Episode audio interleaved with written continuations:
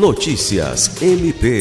O Ministério Público do Estado do Acre, por meio da Promotoria de Justiça Cumulativa de Porto Acre, realizou na quinta-feira 10 uma reunião com a secretária estadual de Assistência Social dos Direitos Humanos e de Política para as Mulheres, Ana Paula Lopes Lima, para propor parceria na realização de atividades natalinas destinadas às crianças do município.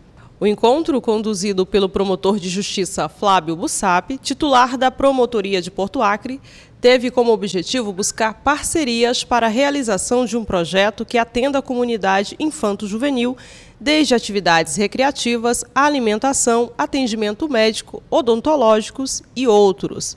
Segundo o promotor, trata-se de um projeto de suma importância para proporcionar às crianças do município um dia feliz, sobretudo no Natal. A atividade do Ministério Público vai além da função ordinária em trabalhar diariamente em processos, mas de alcançar o bem-estar social.